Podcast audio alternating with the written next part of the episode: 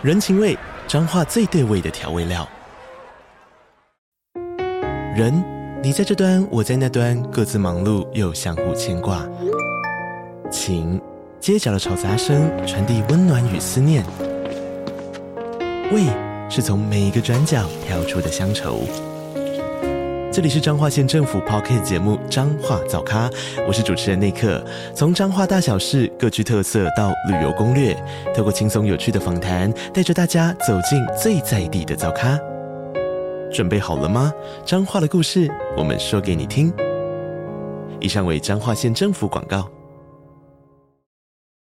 今天肖哥要带我们去哪里呢？哎，两位，我想高雄是个好地方。你们来到高雄，我当然要带你们去一日游。哇，一日游哦，肖哥已经规划好行程了啊。哦，这个都记在我的脑海里面了。啊，Lucian、Troy，你们准备好了没有？准备好了，那就出发。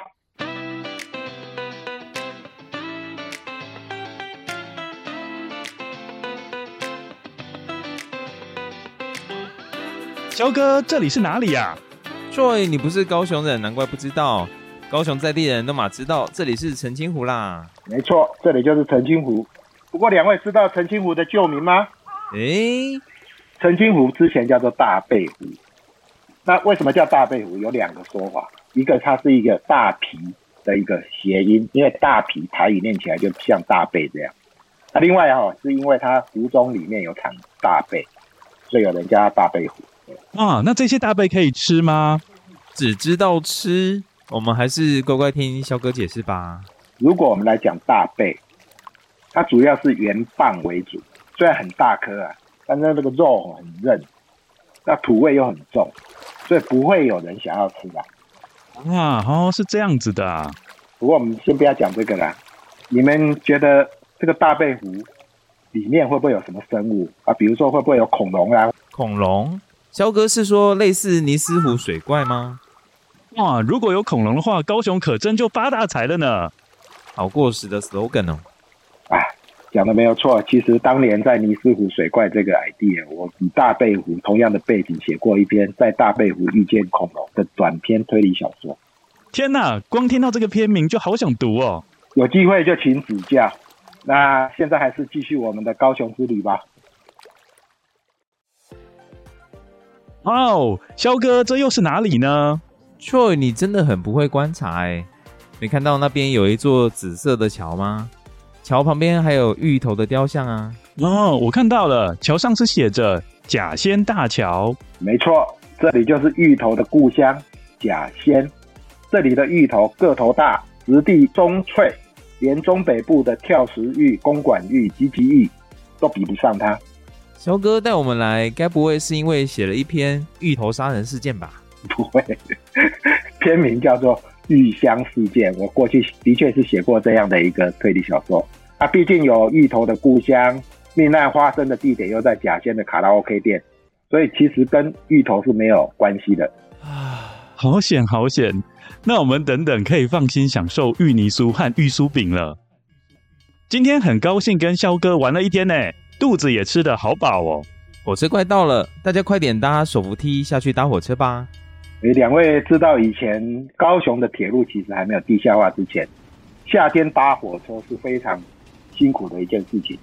诶，肖哥怎么说呢？天气又很热，而且你们知道啊当时的火车都没有空调，只有电风扇。如果要通风的话，只好用手动开窗。不过你即便是开窗，那个风进来都还是热的。听起来真辛苦。尤其哦，你是通勤的时间，不管是上班、上学、下班、放学的时候，都是人挤人，大家根本都是挥汗如雨。而且从高雄专跑屏东的普通车，它速度非常慢。我们那个年代哦，就习惯称呼它是东方慢车。连只读过几本阿加莎作品的我，都闻到推理小说的味道了。没错，肖哥写了一篇《东方慢车谋杀案》。好，谢谢，谢谢。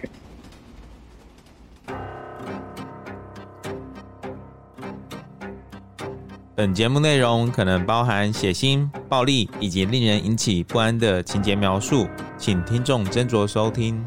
有时候真实犯罪比推理小说更害人。而有时推理小说是真实犯罪的狂想版。嗨，大家好，欢迎收听《二之根》你的犯罪研究日志。我是 Troy，我是 Lucien。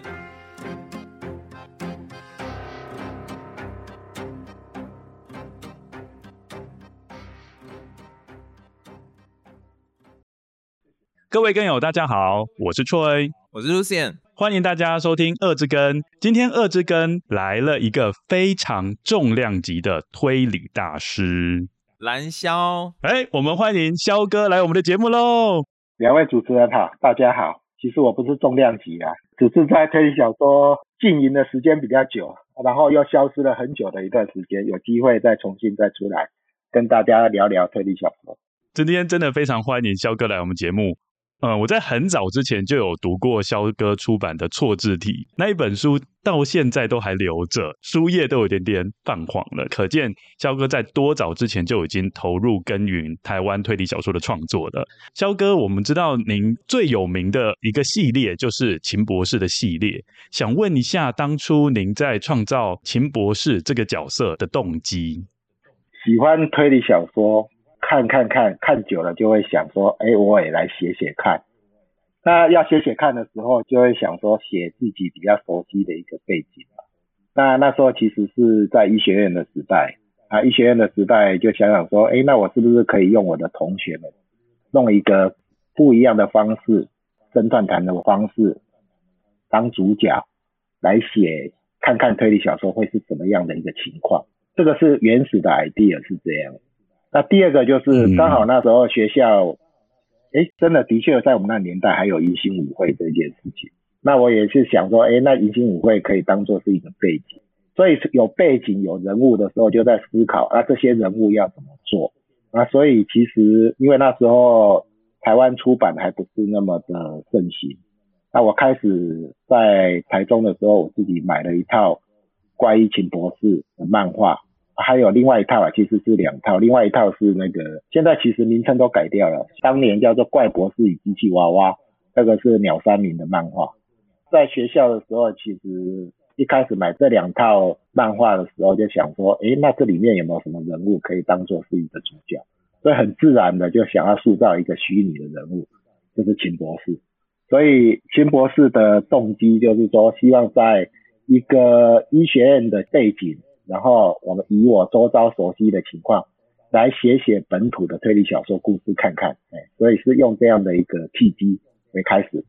肖哥，你刚刚讲怪医秦博士，现在变成是怪医黑杰克吗？是是是是是，因为以前是盗版漫画，哦、嗯，哎对，哦，那 那盗版漫画，他那时候秦博士就是黑杰克是他现在正版的一个翻译名称。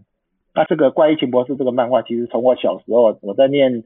国小的时候，盗版漫画就已经有进来了，所以其实影响了我们这一代人。其实，在看这个医学漫画的人，应该是说很有感觉了啊。所以一直到医学院，既然有看到这样，所以就想说，哎，把它纳入变成一个一个推理小说的一个主角。肖哥在最新的作品也有讲到，其实疾病的治疗也是一个类似推理小说的过程嘛？哎，是是是是。对对对，所以其实基本上，如果是医学院的学生迷上怪医黑杰克，应该是蛮合理的事情。那想问一下，秦博士他有六人组嘛？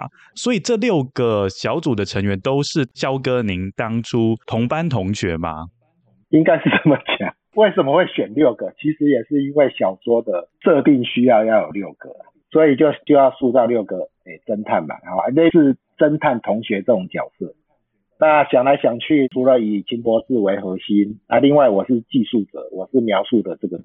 除了我们两个以外，当然要多四个配角。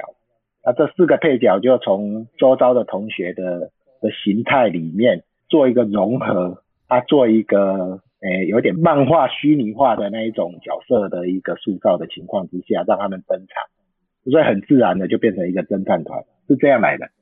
哦，那。汤马斯这个角色有符合肖哥您的个人特质吗？哎、欸，应该没有。哦，真的，应该没有。肖哥是不是比较像秦博士？没有，秦博士是最不像我的。哎、欸，对，其实有时候就会在想说，哎、欸，写小说嘛，哈，都很容易有那种代入感。其实这么多年来来看这六个人，其实跟我都不太像，但是这六个人的某一些部分，可能都有我自己本身的影子啊。哎，但是如果是我的同学来看，哦嗯、他们也会觉得说，哎，里面的每一个人都有他们本身的影子。所以呢，这个是代表什么？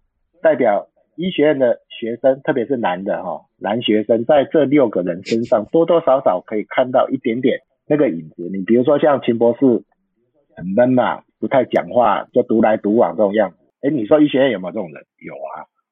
对，然后感觉上好像也有点不修边幅嘛，对不对，金博士啊？有，有啊，对，不修边幅的很多。哎、嗯，诶，但是我觉得阿诺，阿诺是不是跟一般人对医学院学生的形象就有点落差？阿诺比较像那种体育学院的，哦，比较像那种体育学院。嗯、我我在塑造这个人物的时候，如果大家有认真关心，你会发现他是一个，他也很爱读书啦。对，外表很粗壮，嗯，他很文艺耶，阿诺很文艺耶，可是又是肌肉男，对，没有错。对啊，阿诺会看武侠小说，哎，是，他就是这样一个。其实很多人都是一个矛盾体啊，有时候就是你用外貌跟内心来看，或者是他内在来看，有时候没得没办法很 match。哎，刚刚也提到了嘛，哦，就是可能毕竟有一段时间没有在写推理小说了。那大家其实说三不五时就会问我说，诶啊，这些六个侦探团里面的人物，他们后来情况是怎样？其实最多人询问的就是阿诺，因为阿诺的确是很久就没有出现了，所以他到底会不会有什么样的一个情况？他的人生转变到什么样的情况，我也不知道，有机会再写写看。哦，是，然后许仙好像就是呃，就传统的夜猫子嘛。哎，是是是是是，对啊，因为医学院学生就。嗯很容易熬夜嘛，平常都在玩啊，嗯、要考试才临时抱佛脚。就算很认真，你也念不完啊。医学院那种东西太多素材了，太的对，因为那个太多要死背的东西，它不像那个哦，其他理学院可以用思考的方式。因为医学院里面太多的东西，当然最后是要逻辑思考没有错，但是其实我们医学的知识很多都是靠死背。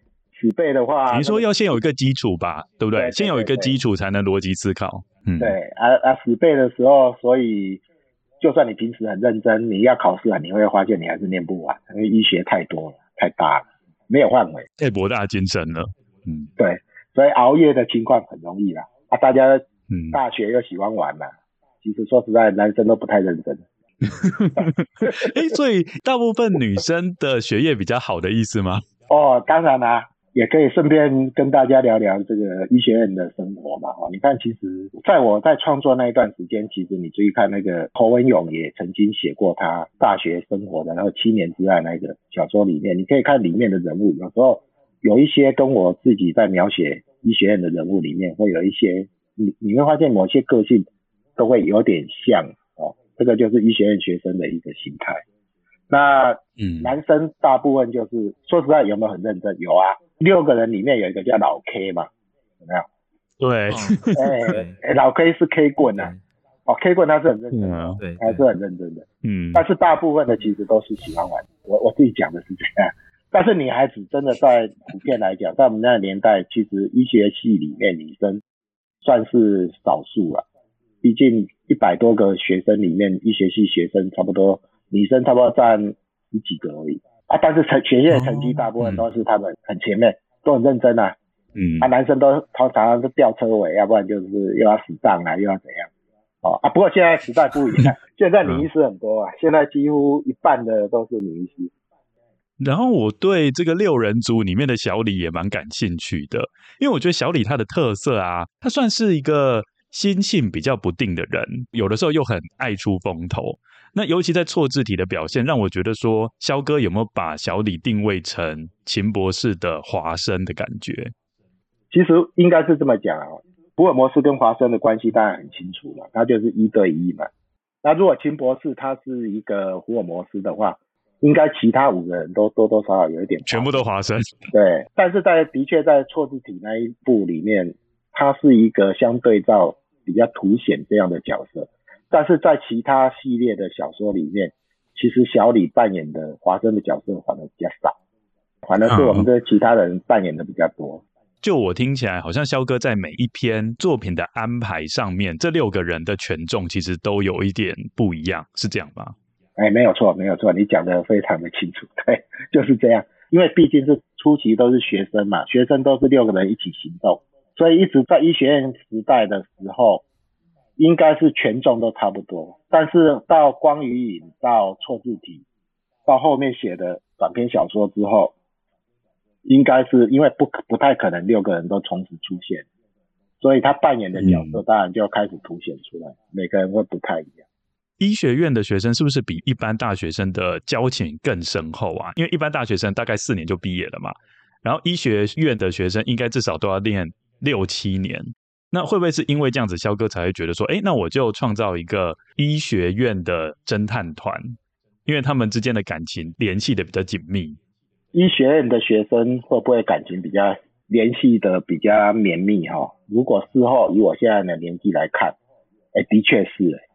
因为我们一个求学阶段嘛，哈，不管是小学、国中、高中到医学院的阶段，其实现在网络的发达嘛，其实每天生活还是跟自己医学院的学生时代的同学们，大家反而是最热络，而且联系的最绵密啊。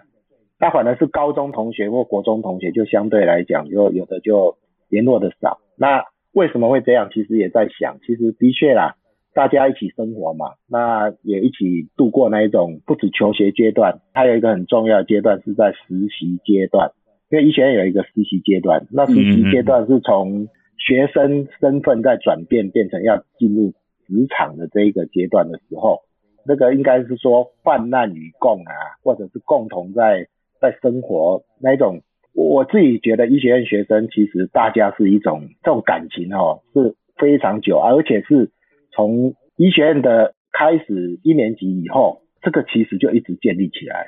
因为上课也是大家几乎都要在一起，做实验也在一起，什么也在一起。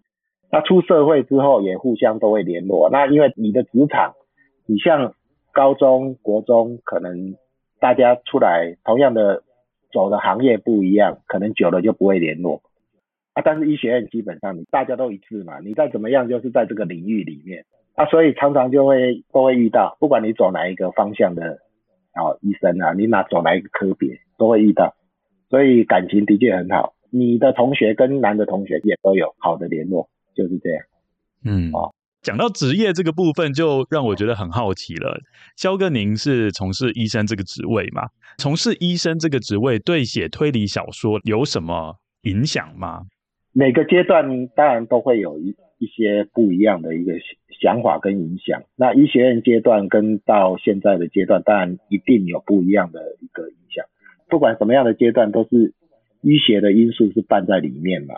刚主持人也有提了嘛，哈，就是其实推理小说它除了基本的逻辑推理以以外，它有一个很重要的东西，它有医学相当强烈的医学的因素在里面。那这这些医学的因素其实会让其实你如果看推理小说发展史，或者很多不管是读者啦，或关心者对推理小说，其实很多的不管是背景，你像福尔摩斯、柯南道尔，他也是、呃、有医学背景的，这个多多少少会影响了对推理小说的一个多样性，会注入一些很特别的医学元素啊，所以这个很自然的就是这样啊，因为本来医疗就是一个好像疾病就是一个罪犯嘛，那、你医生就是一个侦探嘛。那你在解决罪犯的过程中，你必须去逻辑推理。那你有办法找出凶手是谁，你就知道他疾病的凶手是谁。所以很多的推理小说的的这种演绎的一个过程，其实跟我们医疗的每天在做的事情其实很像，很像。所以你说有没有什么样的特别的影响？我觉得就很自然就会有这样的一个影响。对，没有错。平常在从事医疗的行为，无形中就培养对逻辑思考的敏锐度，这样子。但是我在肖哥的作品里面，除了发现一些医疗的元素之外，其实我还发现蛮多本格的元素哦。那我这边想问一下，肖哥最喜欢的推理小说家是谁？我其实跟大家在喜欢推理小说入门的方式不太一样，因为很多人是看福尔摩斯啊、亚森罗苹。或者年轻一辈是呃有时候是看漫画《金田一少年事件簿》或者《名侦探柯南》这样进来的，那我不是啊，我我其实当年是因为看了松本清张的《杀之气》嘛，松本清张的社会派的作品，对对对对，你你看松本清张的《杀之气》，它里面它有讲一个医学的疾病叫做麻风症，麻风病，现在已经基本上已经绝迹了。但是这个以社会派的题目在处理一个医疗的疾病的时候，是他带我入门的。他的小说，即便以本格的推理眼光来看，其实很多的逻辑推理并没有那么的绵密嘛，哈，有时候往往也不是觉得写的那么有道理。但是他小说里面透露的医学人文的关怀，透过推理小说的方式，其实那时候是带领我入门的一个很重要的一个作家。所以我我会非常喜欢松本清张，到现在都没有改变，因为我觉得他在讲故事是非常好。那当然，后来就是觉得还是渐渐会喜欢，除了这种小说以外，还是希望比较有一点逻辑推理的这种道理在的推理小说才是真的推理小说。所以后来比较喜欢的就是土屋隆夫啊，他是一个本格派的一个推理小说家嘛，哦，日本的推理小说家。啊，他处理的东西谜团也不会太复杂，所以这两个作家其实都是属于那一种不是纯粹在玩本格游戏的方式。然后来用推理小说的手段来表达一些想法的一个作家，再来就是永远也不会改变的，就是岛田庄司嘛，哈，我觉得他小说很有意思，那当然他也是本格派很重要的一个很有趣的作家吧，哈，那也影响了台湾很多的推理小说的作者，那对台湾推理小说的发展也很重要，那岛田庄司当然也一直都没有改变，最后一个就是东野圭吾了。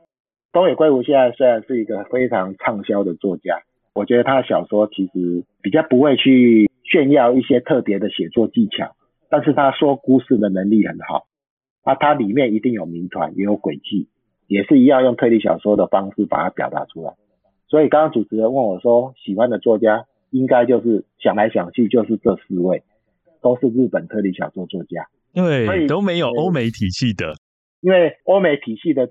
小说我也会买，啊，当然也知道欧美他们有他们的发展方式跟他们的情况，但是就像我我对推理小说的入门，老实讲是松本清张带进来的，所以很多的想法跟喜喜好程度，如果真的要挑，我还是比较喜欢这几个作家。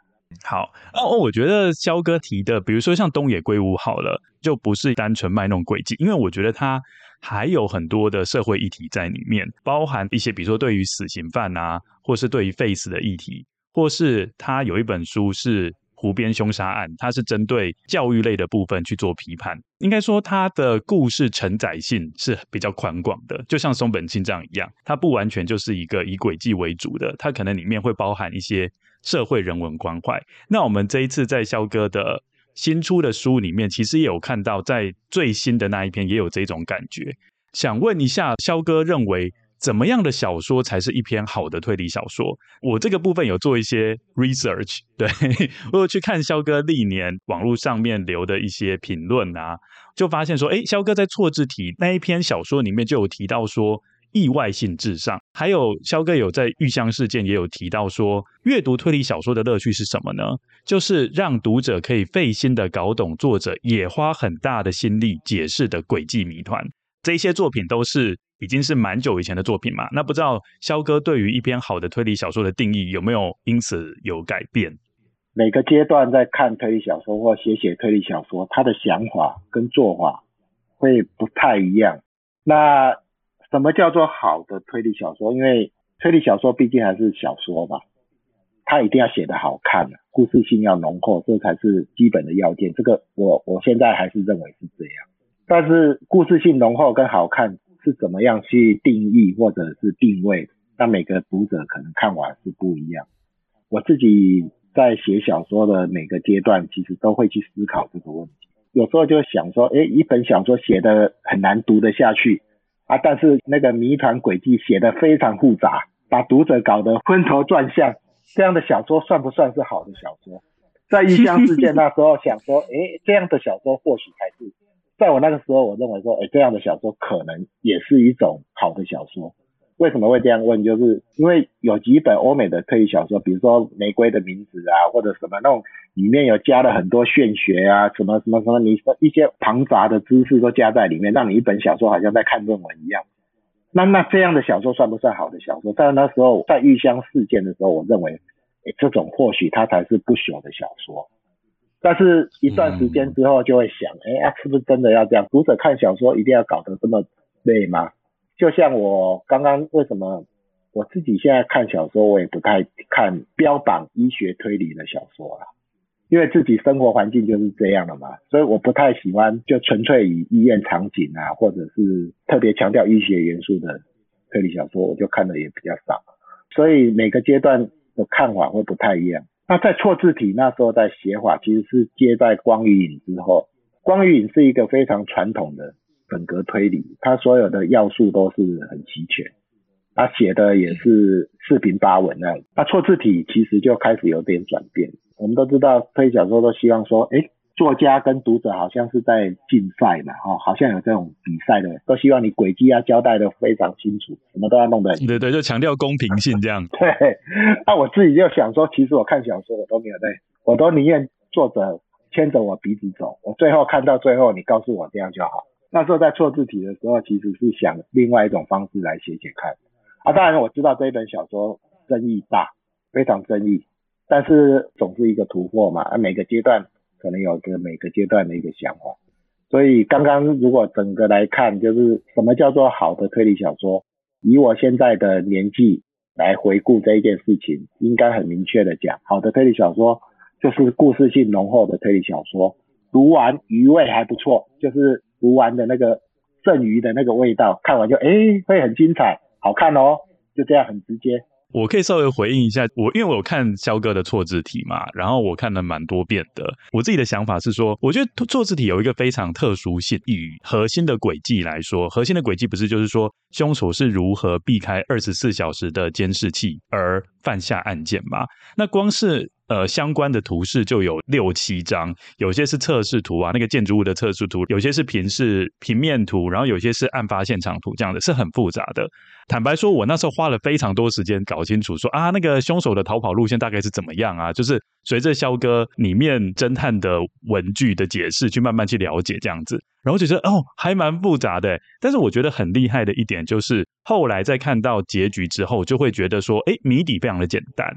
以我自己来说，我会也会觉得这是一个很好的小说。整个谜团很复杂，但是它的谜底可以在一两句话就可以讲出来的，我就会觉得它是一个虽然很复杂，但是解决方式很眼明手快的小说。那这个就会是让我很想要推荐其他人的动机之一。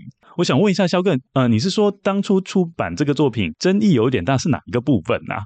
争议有有点大，就是当然凶手的身份嘛，哈，这个凶手的身份其实、哦。嗯其实这本小说喜欢的会很喜欢，不喜欢的会很不喜欢。那不喜欢的理由就是传统本格推理的一个要求性。哦，他他会认为可能不太公平，不太公平。啊，所以即便是很意外，但是他们认为不公平。哦，可能是这样啦。有些啊，有的人会觉得他看到的东西不是纯粹就是公平性这个问题，他可能考虑的是另外一种方式了。那很谢谢啦，因为我对这本小说其实我也蛮喜欢的，因为不同的作品如果每次写的都一样，嗯、就不太一样。嗯，应该说它呈现的方式会让人家觉得一开始就想要一路这样读下去，因为一开始那封信太特别了啦。刚刚肖哥有讲到，就是说谜团很复杂，然后那个诡计很多端的那种。其实 我们前一阵子在讲歪的悲剧的时候，我就非常心有戚戚焉。因为我就跟我讲说，最近要访问萧哥嘛，那所以我也开始有在读萧哥的作品。那我就发现萧哥的作品让我觉得就是读起来就是非常的平易近人。因为我们之前在讲歪的悲剧的时候，就有讲到就是说一开始在念歪的悲剧的时候，前面的部分就让我停下来。好几次，可是我在阅读肖哥的作品的时候，我是觉得很平易近人的。然后就是像 Troy 刚刚讲的，就是在简短的几句话就可以把前面设计的这个轨迹，把它很棒的直接解答给读者。那这是我觉得肖哥的这个作品很棒的地方。谢谢。其实因为可能我也喜欢这样的小说嘛。那肖哥，我们发现啊，就是除了呃你在书中有生动的角色塑造之外，也有发现就是说。你的作品常常是以台中或高雄为背景，譬如说，我们刚刚在短剧里面有讲到大背虎遇见恐龙这个案件，然后还有玉香事件，还有东方慢车谋杀案等等，那这些都是以比较熟悉的时空啦，还有文化去创作。那我想请问萧哥，就是说，以熟悉的时空还有文化创作，是否是写出一个好作品的要素之一呢？那要如何去运用这些要素？为什么我喜欢比较喜欢日本的推理小说？因为其实很多的思考逻辑啊、人物啦、文化啦，有时候某些地方是很相近的。那日本的推理小说的发展，你也可以发现说，诶，它有各种形态的发展，它有旅游推理，也有那一种铁道推理，类似这样的事情。那推理小说其实台湾在发展里面，我一直认为。我们有时候可能比不上人家那种欧美啊、日本啊，在推理小说发展的历史这么久。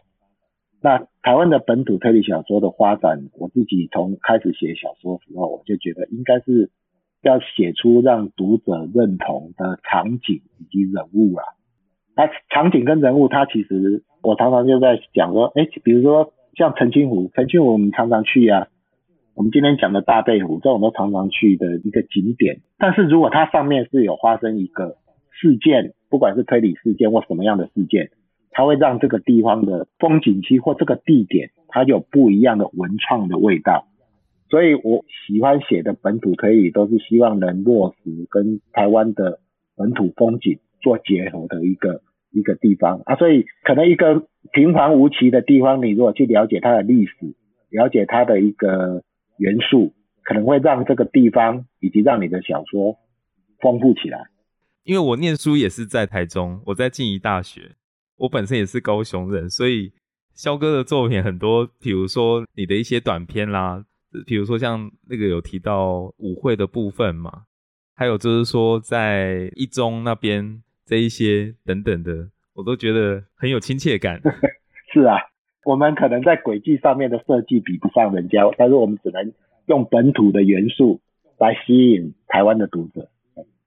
这个肖哥你太谦虚了，因为我觉得肖哥蛮多本格轨迹都很精彩。等一下我们会再讨论一下这一次集结出版的旧作跟新作的基本介绍。那我先问一下肖哥一个问题：肖哥在创作前期主要都是以短篇作品为主嘛？但是在二零零四年就开始创作第一篇长篇推理，是什么契机让肖哥从短篇推理开始跃向长篇推理的创作？短篇推理就是练习嘛，那写那故事很短，那总是写写，总是会觉得有些谜团应该是可以用长篇的方式来写写看。那写长篇是一个很很辛苦的过程，其实对我对我个人来讲，就是说写长篇推理小说会很辛苦。但写短篇会比较轻松，因为轨迹把它做一个处理，也在创作上面会比较方便。我后来写完两本长篇之后就没有再写的原因，其实是因为那个工作的因素啦。我我这二十年来，后来就真的是回归在临床的作业了，有很大的因素就在在医生这一条，因为临床的作业会让我的时间变得很破碎，所以对推理小说的关心或喜爱都是。变成是扮演一个阅读者，然后自己也不太有力量再去写。那现在是因为刚好有一些契机，可以再重新再再这个有机会再谈。其实也顺便提一下推理杂志好了，因为当年没有像现在网络发达，在我们那种年代，推理杂志在推理小说里面是一个很重要的媒介。你走在路上，你要遇到一个喜欢推理小说的人很难呐、啊，没有人在跟你讨论推理小说。那你如果能遇到一个都同样喜欢推理小说的人，你会觉得哇，他乡遇故知那一种感动。所以我第一个遇到，哎，真的两个人可以讲个三天三夜讲推理小说，就是那个杜鹃窝人啊。因为我们两个都雄中的嘛，那时候他也是在推理杂志，那后来有一些契机才会认识。啊，但是现在不一样，现在网络时代发达，推理小说迷也因为推理市场的发达，所以让大家都可以彼此很容易找到同好，然后互相讨论。所以我自己应该是这么讲，就是说推理小说的发展刚好从那种没有人的时代到现在很普遍的时代，我都共同经历过。很高兴可以再跟两位也一起来讨论这些事情。不太写的原因，真的就是工作忙，二十年基本上就是一个专心的一个医疗工作者。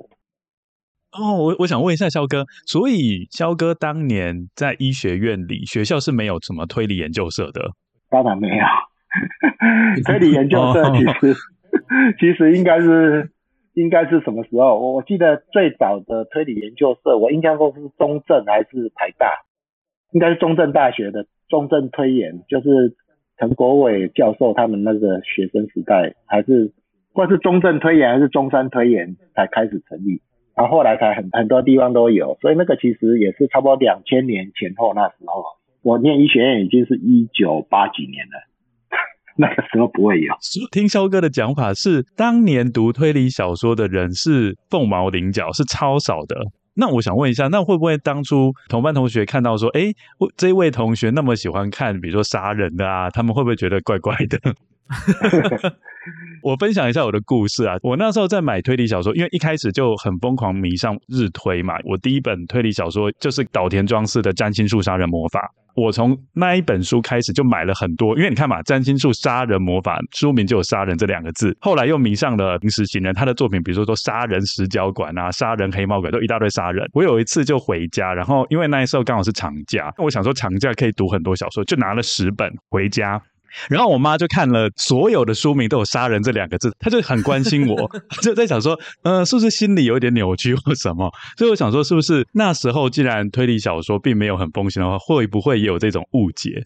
应该是不会，因为看推理小说虽然那时候不多，但是看到这种推理小说不会觉得它是一个不好的读物，阅读的课外读物了哈。嗯、那以我自己周遭的同学，哎，反而是虽然过去没有在看。但是看到我在看推理小说，都会说：“哎，借我看好不好？可不可以推荐几本来看？”这个是最常有的反应。那所以看完之后，就通常就会说：“哎，还有没有？下一本是什么？”哎，所以其实不太会造成人家扭曲的一个概念了。你一看就知道这个是娱乐性的小说，也知道是推理小说，不会是那一种犯罪的杀人怎么教你那种不好的读物啦，不会，不会。哎，那我想问一下，肖哥的第一篇作品是在大学时期写的吗？哎，是啊，我是大学时候写的。那那肖哥那时候作品有分享给同学一起看吗？其实我从以前到现在哈，我都是属于那一种偷偷的不想人让人家知道我在写小说。但是你不是有投 推理杂志吗？啊，推理杂志更多人看呢。但是不是用真名啊，所以没有人知道那是谁啊。对，那时候的情况是是这样，因为不是用本名的。我以前在写推理小说的时候，其实是，诶、欸，偶尔会给我一个室友看啊，因为他也他也喜欢推理小说，所以两个会稍微讨论一下啊，其实有做这样的一一个情况。但是医学院的同学知道我喜欢推理小说，还有会写推理小说，是因为有一次那个报纸报道说我得到推理小说奖。哦，医院杀人。对，然后就分享出来，嗯、所以很多同学都知道我喜欢推理小说。那即便在这么多年以后，我开始又要再写推理小说，嗯、其实我也是很低调，我都不想让人家知道。啊，但是很难呐、啊，我现在觉得只要只要书一出现哦，很多人都会知道。同学还好啦，病人比较尴尬。以前那时候错字体光与影的时代，那时候刚踏入在看临床工作的时候，有时候看到一半，那个病人拿书出来说：“哎，蓝医师帮我签名。”医院变成签书会，就变得有点尴尬，所以有时候就后来就越来越低调了，现在就不太不太做这样的事情。但是越低调，好像知道的人就越多，就是会口耳相传啊，然后后来还是大家都知道了这样子。那这样听起来还蛮有意思。那我想问，这一次肖哥出的这一本书叫做《东方慢车谋杀案》，想问一下肖哥会选这个旧作为这一次出版的片名的原因？这本小说，或者是我可以再再出来写推理小说，其实感谢两个人，一个是东阳，东阳是一个很热情的推理迷嘛，好，那另外就是刊，其实在去年东阳五月的时候，稍微有跟我提过这个 idea，但是当提的时候没有没有再往下追踪的时候，其实我是不太动的，然后到去年的十二月。哎，东阳还是继续在提这个案子，就是说，哎，可不可以把过去的小说结集哪几篇？东阳那时候只有选《迎新舞会》，还有《高士生之死》。那自杀的尸体跟那个考试卷是我选，而我没有选《东方慢车》的原因是，是因为我一直觉得这一篇其实我没有很喜欢。当时在写的那个某些设计，我是说这一篇大家。后来出版有稍微改了一下，但是在当时并没有觉得是自己最满意的一个作品。后来出版这几篇的原因是因为其实都有它的连贯性，因为在迎新舞会会提到东方慢车，有几篇是有这样的一个连串关系。他那时候要取什么样的书名，其实也是出版社后来定位，觉得《东方慢车》是这几篇小说共同的一个一个精神在里面呢、而我也觉得，哎，好像用这个当做篇名也不错，所以我们才决定写这一篇。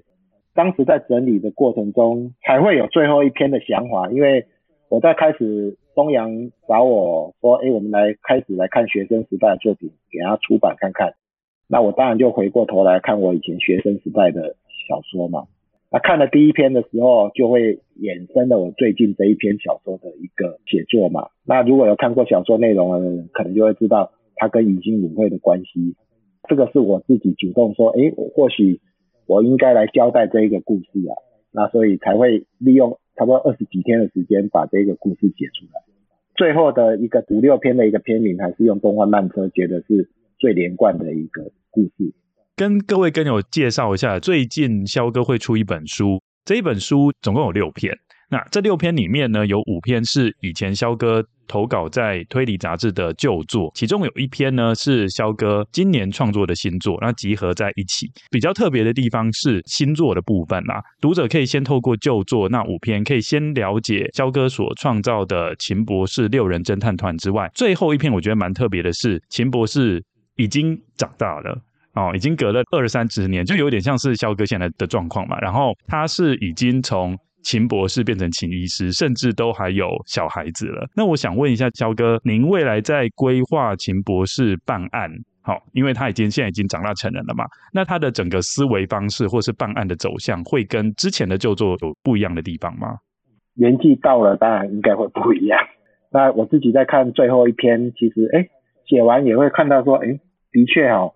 自己一段时间写的小说，再看跟过去比较，他的方式跟想要表达的方式，还有想要表达的一些想法有很大的不同啊，所以很自然的可以回应两位，就是说如果有机会再写推理小说，可能那个调调还是可能就会变成是这样。好，那我这边稍微讲一下，就是因为我们有幸呢先看了这本书了，我稍微分享一下我的一些小看法。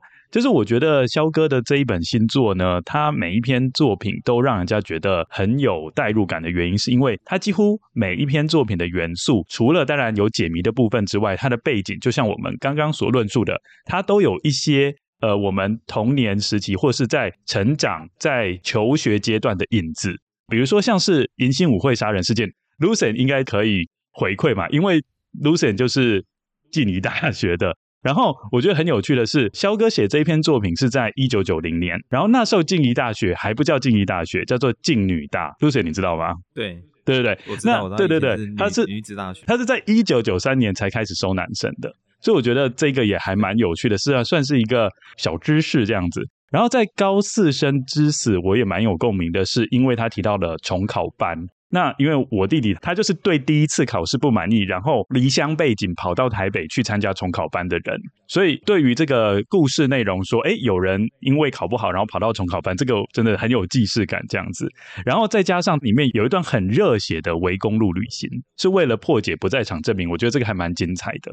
那接下来，呃，自杀的尸体的部分，我相信这个大家只要是上过大学的都会知道，就是大学的宿舍永远不够，所以大三、大四的时候永远只能住外宿。我觉得这个大家的切身之痛啊，所以对于这个自杀的尸体会很有共鸣这样子。然后接下来考试卷的部分，那就更是啦，因为大家在求学阶段都一定有画错答案卡的时候，都会觉得很紧张，会不会零分这一种感觉，嗯。东方慢车，我觉得有趣的地方是，如果你真的有看过阿加莎的《东方快车》的话，呃，你在看蓝萧的这一篇《东方慢车》，你会觉得超级有意思的。但是如果你没有看过《东方快车》的话，我觉得是不是要先把《东方快车》看好？我觉得比较适合看这一篇。嗯，所以那一篇其实有特别提示，要往下看之前要把《东方快车》看完，才可以看《东方慢车》。很 有趣，是不是还有 X 的悲剧？是不是还有讲到 X 的悲剧？有有讲。还有 X 悲剧，对。那 Lucian 要不要对每一篇做个回应啊？我知道你有对迎新舞会杀人事件也有想要问小哥的部分。对啊，我想要问小哥，因为你还有特地在那个银杏舞会杀人事件上面列了歌单。那我我还有去听每一首歌，其实 好认真呢、啊。那真的，因为我就对歌曲比较有兴趣嘛。那我想问肖哥啊，你最喜欢的歌手是里面其中一位吗？我我自己本身是猜是 Sting 啊。对，是的，是因为他的他很好听啊。我选的那一首歌当然不是他最好听的，那是因为配合那个剧情的需要啊。但是其实 Sting 的歌，是是是他在 Police 合唱团的时代，以及他自己出来的时代，那时候其实是他的歌都非常精彩，而且好听。这也是我同学介绍。那肖哥，你最喜欢哪一首歌？就是 Sting 他自己本身的单曲，你最爱哪一首？如果最喜欢的，应该还是 Police 合唱团那时候的那个，诶，那那一首叫什么？我现在只想不起来。那肖哥，你在里面也有提到很多的古典音乐作品。那想要问肖哥，你最爱的是？因为因为我知道你有特别提到德弗札克嘛，就是以这个当做提示这样子。那想要请问肖哥，你最爱的古典音乐家也是德弗札克吗？其实讲到音乐哈，我是最弱的。其实我应该某些角色，阿诺他唱歌的那一种，其实讲的是我自己啊。我自己讲说，我对音乐其实是知道，不管是唱歌或者对音乐的研究，但是我喜欢听啊。那你说我是不是对谁哪一个古典音乐家特别的喜欢？其实都差不多啦。因为但德弗札克。那一阵子，其实医学院的学生其实大家都喜欢从古典音乐开始入门。那那一段时间听他也听不少，哎、欸，是了解。那因为你们在自杀的尸体特别提到东海艺术街那边了，因为其实我之前本身是静宜大学的嘛，那静宜大学呃附近是没有什么东西，所以静宜大学的学生通常都会往东海那边跑，所以对东海别墅我也非常的熟悉。因为你们有讲到那边有一个古典玫瑰园，那其实那间我并没有去过。然后我还有去稍微 Google 一下，因为那间我发现那间是台中的创始店，没错，哎，它是全台湾玫瑰园的创始店，你还真的去找？因为你在书中里面有提到，他那边就是一个乱葬岗嘛，后再过去一点，没有错。然后我后来才发现，因为我以前念书的时候常常经过东海，那我才现在才知道，原来那边是火化场，那边是火化场，我才知道说，原来我以前骑车常常经过那边。那间店还在吗？我去查古典玫瑰园，现在那一间暂停营业。哦、我在想，应该是因为疫情的关系。对对对。以前我要考静宜大学的时候，有发生一个小插曲，那也在这边跟大家分享一下。嗯、就是 其实我那个时候要呃高中考静宜大学的时候，我是真试，然后真试的时候，那时候我爸跟我第一次上台中，我们两个都整卡数，我们到。到台中的时候，因为我们搭半夜的野鸡车上去，就这样摇摇晃晃、摇摇晃晃上去，然后之后到台中，然后是凌晨的时候，然后到台中火车站，我们就搭着巨叶巴士到东海的时候，我就隐约听到一个女生跟她爸爸说：“哎、爸爸，静宜大学到了。”然后我就摇我爸说：“哎、爸爸，我们要下车，那个静宜大学到了。”结果没想到一下车就是东海大学的大门口，我们都吓傻，然后我们就想说。哎，静宜大学应该很近吧？因为我们就看到路标，就写静宜大学往前，所以我就跟我爸用走的，哦哦、要走到台东港啊。我们走超久，我们真的走超久，因为我们就差不多六点多，然后我爸，哎，我是好像差不多九点，就是要正式考试笔试的部分。然后我们就用走的，然后就一直走走走着，从东海大学的大门口，然后走到东海别墅，然后又继续往前走，走到红光，看到红光的时候，以为是静宜大学，再继续走，又继续走，因为我们又问路人说：“请问静宜大学快到了吗？”然后就阿桑说：“啊，别搞啊，别搞，你个继续为头前行啊，别搞。”我们又继续走，走到静宜大学的时候，其实已经快赶不上考试，我就我爸就说：“啊，你你赶快用跑的，我就赶快跑上去。”我那时候到考场的时候是气喘吁吁的在写我的试卷。那再说回来，就是其实对东海别墅，就是因为肖大哥在里面就有讲到这个东海别墅的部分，所以我就觉得很有记忆点。因为那边东海别墅那边有超多好吃的，那也是我很多大学的回忆。这样，你你你知道静宜静宜大学，它旧校区不是在现在沙鹿这个地方，它在静宜女子大学那时候叫静宜女子大学的时候。其实是在那个火车站的后面，所以它其实是在市区哦，它离中心大学很差很远呢，差很远。它是后来新校区才移到那个沙鹿去的，所以你你去找它的历史，你去查它的历史，它其实早期校区，嗯，静宜大学，它诶有很长的一段时间是在台中市区里面，所以提供给你这个校友知道一下。那我这边还要再稍微讲一下，肖哥的作品可以视为是一个角色成长小说，意思就是说，从角色在求学阶段一直到他们踏入职场这样子。那我觉得很多的部分都有一些小巧思，跟各位跟我分享一下。比如说迎新舞会杀人事件啊，里面其中登场的一位女性角色，就是未来小李的老婆。Lucy，你知道这一点吗？欸、我不知道，我不知道。到时候在错字体他就有讲了，就是小李就跟某一位女性结婚了这样子。所以我是觉得说，从每个地方都可以看到一些小巧思。那这个也是在阅读过程中的一个乐趣啦。我不知道各位跟有知不知道一个作者叫做西泽保彦，那他其实也是创造一个侦探团，不过他的侦探团没有像肖哥那么大，他侦探团只有四个人呐、啊，这样子。那那个西泽保彦，Lucy 你一定也知道啊，就是解体朱茵。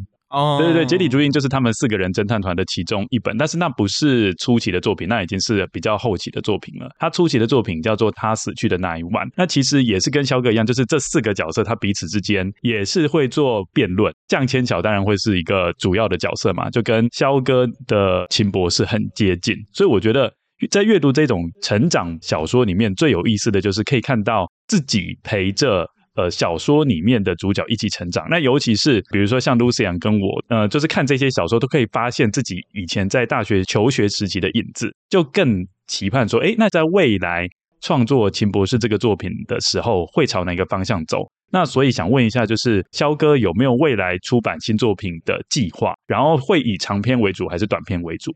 会开始重新再回来写小说，当然是东阳，我刚刚有提嘛，就是前面两位编辑的帮忙跟启动了哈。当然也是因为刚好我去年年底也一些个人的一些因素，所以有一些想法，就想说，诶，他现在也五十多岁了，是不是可以很多事情都已经，也不是说达到了，就是人生的目标，某些东西已经也 OK 了，那是不是可以花更多的时间来做自己喜欢的事情？啊、做自己喜欢的事情，除了旅游以外，诶，写推理小说好像这一件事情可以再花一点心思的。啊，所以如果可以的话，诶，以前都常常时间都是花在写论文啊、看病人啊，那是不是就可以回归来写小说？那当然这件事情如果可以，我应该会按照计划来做。啊，希望可以还是写出好看有趣的小说。啊，因为毕竟。台湾现在推理小说，不管在国外或者本土的创作都非常热闹。那我我写的小说最近虽然最后这一篇只有给一两个人看，每个过去有看过小说的人都说感动到掉眼泪。所谓感动掉眼泪，不是小说好看，是因为隔了这么多年还可以看到主角重新再出现。所以有时候有些人对里面的人物有一些感情啊，或许自己就顺着这个感情来写写这些人的成长故事吧。啊，或许可能说不定就把一些角色彼此在他们现在在哪一个的，比如说这么多年来登场的人物，不管是主角或配角，这些人经过这些年，哎、嗯，现在情况是怎样？哦，这就很有意思了哦，可以好好再写一下。你说类似一个 class reunion 这样子，有一个同乐会，大家又重新出来认识彼此这样子，然后看看大家有什么改变。嗯，对对对。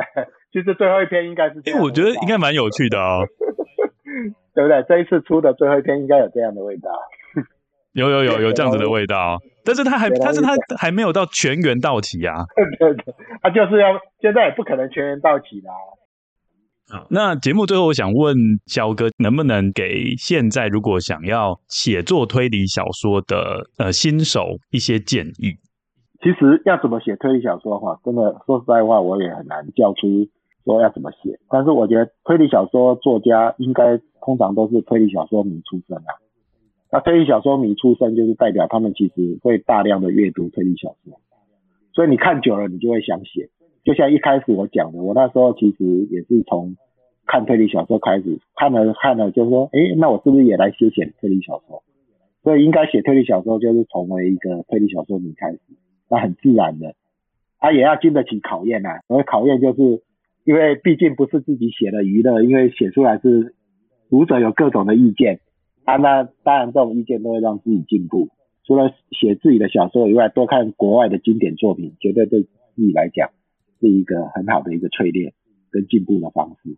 今天非常谢谢肖哥能够参与我们的节目，我们有跟博士出版合作，我们会在。IG 跟 Facebook 粉丝团举办萧哥最新出版的《东方慢车谋杀案》的抽书活动。这一次博士出版有提供我们五个名额，算是很多。那所以希望各位跟友在收听完这一集的时候呢，能够踊跃在我们的 IG 跟 Facebook 贴文下面发表你对这一集的看法，那你就有机会可以抽中萧哥他最新出版的书哦。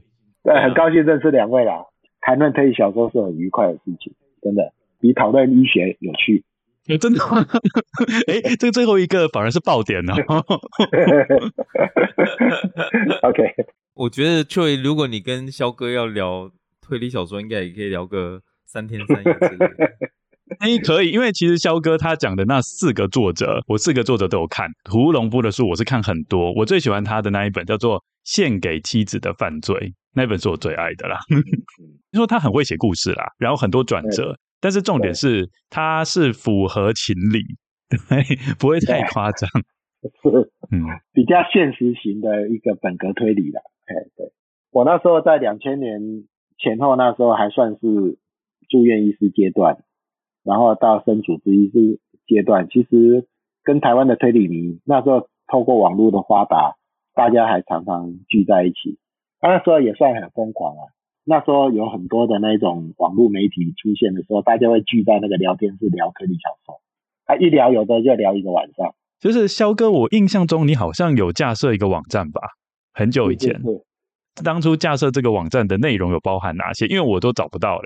已经没有了，因为那时候我讲嘛，就是大家就聚在最常的是实体的聚会嘛，就是大家如果有好像推理迷啊聚在一起，这是最常的。那后来就。因为那时候刚好遇到 SARS，SARS 就是你看那 SARS 是二零零三年那时候，它也是类似就是说临床作业把它缩减，哦，在家闲闲没事就看书说，哎呀，那我是不是来弄个推理小说网站？我自己也要闲闲没事，竟然还可以做这一件事情，所以就把推理小说每天就用那种最土法炼钢的方式，把它整个台湾的推理小说讯息变成是一个入口网站的方式，它里面也有聊天室，也有留言板。哦，所以那时候很热闹哦。那时候推理小说啊，所以我刚刚讲的东洋啊，或者是刊啊，这些都是在那一个年代所认识的。所以，我以一个医疗工作者，那时候其实是非常糟糕的一个一个人啊。啊啊，所以啊，但是后来为什么会把它关掉的原因，就是其实这个这个东西也可以看到一些一些状况，就是发展到最后的时候，这个网络会出现那一种病毒啊。就是机器人会攻击，你知道吗？你会攻击嘛？那因为我本身不是所谓的资讯工作者，我我这个网站没办法去处理那些。有时候你要一大早起来就发现留言板被机器留言或垃圾留言给全部一一贴就是好几十页嘛，那就干脆就关掉，嗯，被洗版。对，被洗版。后来就觉得啊，真没有意思了，就自己也没有能力，那就把它关掉了。哎，差不多运转了应该五六年的时间哦。有有六七年时间，对台湾的推理小说的发展史上面，的确算是一个很重要的一个阶段了。因为那时候刚好就是推理小说开始在台湾蓬勃发展的，因为出版社开始重视台湾的推理小说，从有几个重要的契机，一个是那个我我自己觉得啊，推理杂志出来的时候，就像我讲的，我们找不到彼此的聊推理小说的人嘛，对不对？然后到九零年一开始的时候，两套漫画进来就影响很大，一个就是《少年金田一》，一个就是那个那个《名侦探柯南》，那都是差不多九零年代，就民国八十几年，培养了一批的推理小说作家。那像林思燕呐、冷言呐，他们都是看这些，从这个时代看这些漫画起来的。然后九几年、九九年、九五年、九六年那时候开始，台大有 PPT 嘛，PPT 就是那个 BBS。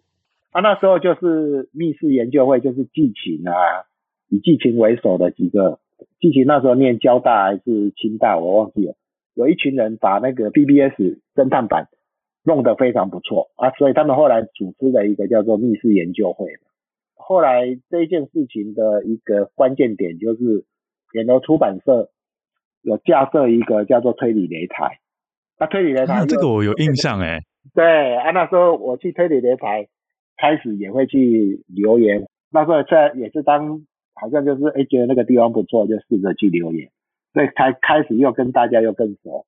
在那段时间，大家透过推理擂台，然后好像我印象中剧情好像也有开设一个人狼城吧，还是什么聊天室，嗯，大家就对对会在那边聊天啊，然后后来聚在一起才会有人狼城推理小说奖，台湾推理作家协会开始去启动了。那时候一些所谓的大学的推理小说研究社团开始有成立，差不多也是在两千年那时候。然后二零零三年就是我那时候那个网站成立嘛，那刚好那时候是搭上几个出版比较大系统的去推荐跟介绍国外的推理小说，所以那时候推理小说就开始在台湾的那个出版市场里面就占有一定的一个比例。那到最近几年，当然就这个这个风潮就一直都没有退啊，一直到现在二十几年来，你会发现一直都没有退啊。那当然本土推理也越来越多，那这中间有很多的因素的好处，很多因素的促成，就是包含了那个征文奖的设立嘛，对不对？就是不管是台湾推理作家的一个征文奖，或者是岛田庄司的征文奖这些，然后网络的时代让大家都聚在一起。当然，这件事情到最近几年来看得出来又更加蓬勃，因为不管是 Facebook 啦、IG 啊，啊，然后也可以让推理小说的一个传播跟喜好随时都找得到，所以资讯也变得非常发达。而我常常以前就是每个月都很认真在看推理小说啊，这十几年来因为太忙了，一个月顶多能看一两本就已经很不容易了。啊，最近，晚上你知道那个杜鹃窝人很厉害吗？他他，他真的看超多的哦。对啊，他就是每个月会出版嘛，他他会去他会去把那个推理小说心得补上去嘛，对不对？因为他发现我最近好像有开始在看小说的速度稍微多一点，也刺激了他开始在补足他的六月、七月、八月、九月、十月，一直他已经落后，差不多一年的时间没有写心得了嘛。我我自己也加入了，其实，在一些。认真去看一些 Facebook 的一些所谓的粉丝团吧，还是什么，反正就是有一些同好会嘛，他们会在里面会发表一些文章，嗯、我也渐渐会去看。啊，最近比较常做的还是会认真去看那个榜单啊，因为现在每年日本都会出他们，比如说本格推理 Best Ten 嘛，或者是周刊文春的 Best Ten。哎，我觉得看这个小说看榜单，有时候会让我比较有办法了解现在的。优秀作品在，哎啊，趋势在哪里？嗯嗯嗯。现在老实讲，虽然是说，哎，越来越喜欢再回来继续再看推理小说，但是时间有限，总是希望说可以看到，哎，看完就很精彩啊，自己又喜欢又喜欢追的。我最近花了不少钱再去把那些以前自己可能都漏掉的，把它补回来，这样。现在网络书店也发达了，网络书店发达也让买书方便了，因为那个实体书店我还是比较喜欢。那网络书店，我最近其实花不少钱买大陆的简体书了。哦，对，因为很多都台湾没出版的啊。对，我现在发现，就中国大陆的推理小说的出版，有时候也是很可怕。因为一段时间这样来注意，就是说，哎，他们出的不会比台湾少，哎，而且很多特殊的反，而台湾没有出，在中国大陆他会出版。嗯，是啊，中国大陆他们这一群推理小说的人哦，好像也蛮认真的哦，所以。推理小说是非常有趣啊，我觉得各行各业的人都适合来读推理小说啊，大家来讨论啊，也可以从推理小说可以了解它的乐趣啊，这种乐趣看你是看哪个点哦，你如果纯粹只是真的要去斗智，那你也可以这样去看；你纯粹去看风土文化也可以去看，或者是什么那那里发生一件案子，哎，可能很多人就想要去看一下这个地点是在哪里，这个这个到底是什么，它到底在哪里哈、啊？比如说。比如说在西子湾啊，西子湾中山大学，你只要随便写一个点，那大家就会觉得，哎，这个地方涂完它的味道就不太一样，就会觉得，哎，这个这个地方有它的，大家都不敢去了。哇，你写个写个，比如说盐城区的啊鸭肉饭，哇，你要写个店名，哇，那间鸭肉饭完全，鸭肉鸭肉蒸，对不对？鸭肉蒸鸭肉粉，哇，那个完全不一样。这有没有自入行销？像那个那个时代溪口公园那个石田一良，他不是写他哎，他有一间拉面店哎，那间拉面店其实是我去吃好几次哎，嗯、哦，他哎哪边哪边我没有听到、啊，就是石田一良不是有写一个那个呃时代的系列嘛，它那个公园其实是日本东京的一个小公园而已啊，嗯、没有什么。对啊，但是它它里面有讲到一间拉面店，那一间拉面店是就是真的有那一间拉面店，我每次去都要排队排很久。啊，其实那间拉面店也就是一般拉面店而已啊，但是因为它有在小说里面出现，完全味道就会觉得不太一样，可能特别好吃，所以有机会就写个、哦、哇，那他实在是 运气很好呢。那你 那他有因为这样子，然后生意突然变很好吗？因为这个拉面店有啊，有啊，那个一定都会有啊。你你所以这种推理小说的有趣就在这里。哦、你说鸭肉真已经很好了，你再给他写下去就更好。所以，所以其实推理小说可以结合美凤有约，或者是是啊，就是就是那个还有什么什么好吃的啊，有没有？他们那那种节目，这个这个其实就是一样的嘛，这、嗯、这个看你怎么去去时尚玩家。所以，我们高雄如果是高雄，一直觉得高雄要怎么样的发展，其实我觉得啦，重视这种文艺，重视这种东西，才会让这个地方的。变不一样啊，就像就像刚刚刚刚那个讲的嘛，呃，错也还是就是那个，你看那个理想国那一间那一间玫瑰园，你也因为这样会去找吧，你才会知道说，哎、欸，哎、嗯，这个店、嗯、这个店店，我真的有空我进去再再喝一下，到底它情况是怎样。这样我觉得那个高雄市政府观光局是不是要找一下我们蓝霄大哥来合作一下？他我我我觉得应该这个东西很清楚，就是应该这样做。你看陈金武，我一直在想啊，当年我在写大贝湖的时候，他那时候还在挖，那因为他淤泥很多，嗯、那时候其实陈金武不漂亮，而且脏乱。但是陈金湖整治之后，现在来看，陈金湖变得很漂亮，而且它不输给一些。国外的那些风景区的湖泊，但是可惜的就是它里它少了一些味道，就是你你其实可以有一些，不管是文艺的东西的结合或什么东西的结合，会让里面完全不一样。哦，所以我我自己是一个在高雄算是在高雄生活的人吧，我我当然都很喜欢写这个，所以本土推理小说应该是要这样走了。